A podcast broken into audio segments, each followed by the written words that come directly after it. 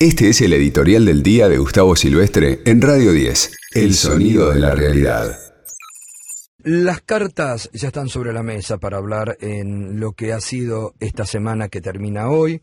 Lo decíamos más temprano, la elección del domingo pasado ya parece una eternidad, pero ocurrió la elección del domingo pasado, significó una dura advertencia para el gobierno y para todos los integrantes del Frente de Todos, Producto de esa derrota es que se desató la discusión interna política fuerte que se ha dado en el Frente de Todos, que no hubiera ocurrido de esta manera si el Frente de Todos se hubiera institucionalizado desde el primer momento si el Frente de Todos, conformado primero como una alianza electoral para sacar al macrismo frente a la necesidad de unidad de la oposición, se cumplió ese objetivo, se hizo muy bien, se creó eh, una fórmula potente realmente que la ciudadanía con el voto ratificó, pero le faltó a ese Frente de Todos, le faltó a esa estructura de poder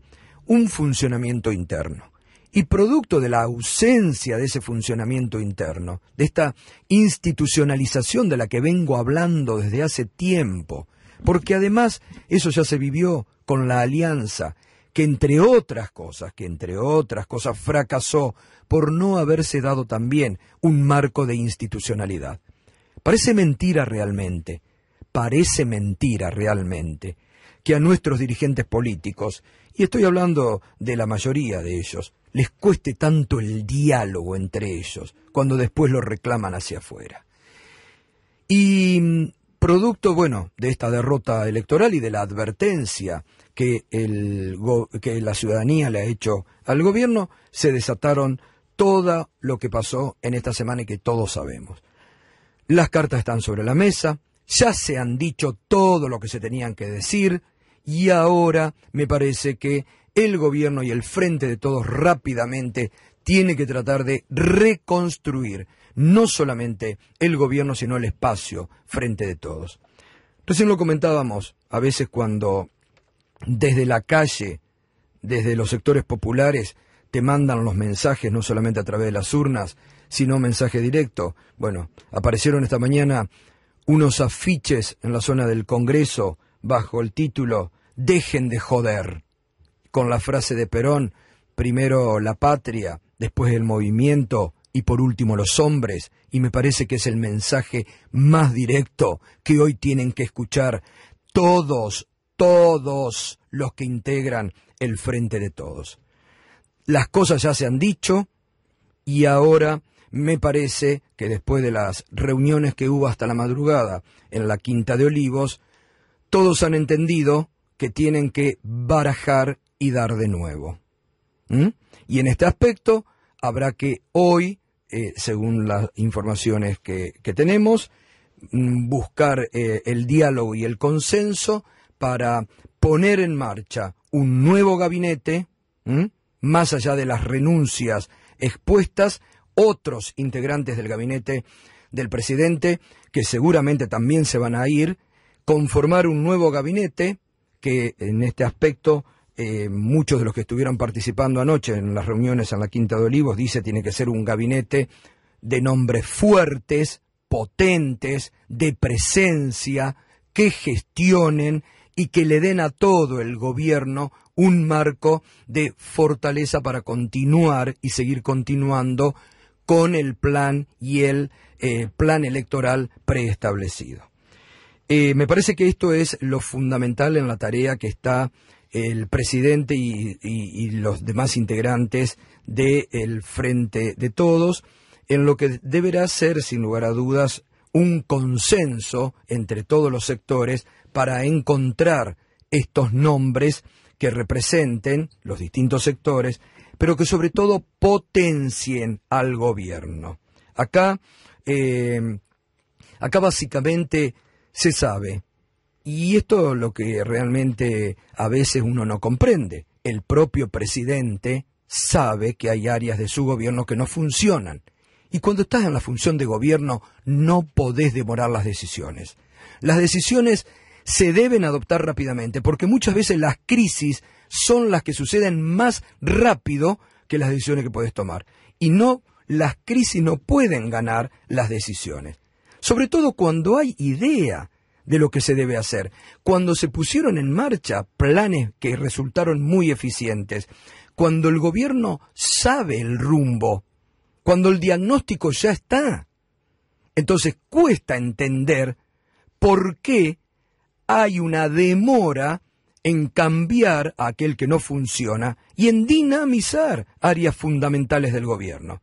En este programa, desde el año pasado, que hacemos tanto hincapié en el tema de los precios, y que particularmente he hablado tanto de la ley de góndolas, hemos hablado con representantes de las pymes, de la necesidad de acercar al productor a las zonas para abaratar, que hay un plan que presentaron que es muy bueno, precio cerca, pero resulta que precio cerca, que te, te decían va a tener 70 productos de primera calidad, y hoy hay 5 o 6, 10 como máximo, ¿y dónde están los demás? ¿Y por qué no se sigue y se ve a ver por qué el supermercado no cumple? ¿Y por qué la ley de góndolas no se cumple? Ahí tiene que haber una presencia del Estado en el seguimiento. Ahí tiene que haber. Entonces, me parece que ha llegado la hora donde también el propio presidente va a tener que cambiar la modalidad, va a tener que eh, darle más participación activa a todo el gabinete y, donde las áreas del gobierno van a tener que vibrar de acuerdo a lo que las necesidades de la sociedad está pidiendo. Reitero esto, si no supieran el diagnóstico, si no tuvieran los instrumentos, uno diría, uy, estamos en problemas. Lo peor es que los han puesto, los han exhibido, han reaccionado a la peor pandemia que tuvo la historia de los últimos tiempos y se ha reaccionado mucho mejor. Fíjense, siempre lo señalamos, la Argentina, el gobierno, este puso, ¿qué es lo que destaca ayer también en la carta a la vicepresidenta? Porque no es todo crítica, destaca lo bien que el gobierno manejó la pandemia sanitaria y cómo se jugó durante la pandemia con los distintos planes. Pero ahí se critica, ¿por qué no se siguieron? Si podías gastar más y el grifo, ¿por qué cerraron el grifo? Si se podía extender en el tiempo y hoy se hubiera llegado a una situación mucho mejor para la sociedad en forma económica. Entonces, me parece que ahí es donde hay que encontrar una reacción, porque reitero, todos tienen en claro el diagnóstico, los planes han estado, pero después algo se trabó y algunas áreas dejaron de funcionar. Entonces, ahí también, ahí también, como lo que decimos siempre, a algunos funcionarios o algunos ministros, dejen de ampararse bajo una figura del presidente o de quien sea, dejen de estar cómodos en sus sillones, entiendan, entiendan que tiene que haber una decisión también personal de decir, bueno, como algunos lo han hecho, sabemos, el propio jefe de gabinete que el domingo anoche le dijo, tené las manos libres al presidente, para decir, bueno, acá sí hay que barajar y dar de nuevo. Y es con todos.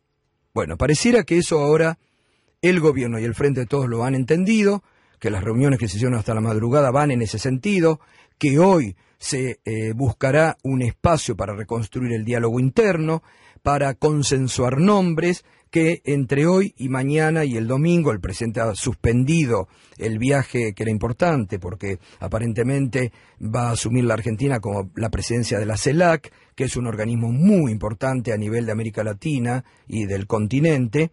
Pero bueno, la suspensión de ese viaje habla que eh, se va a trabajar desde hoy y todo el fin de semana para reconstruir el gabinete, poner nombres nuevos en el gabinete, definir las políticas y el lunes, señores, que empiece otra historia. Pero es necesario que esto ocurra y ahora. Este fue el editorial de Gustavo Silvestre. Escuchanos en www.radio10.com.ar y seguinos en nuestras redes sociales.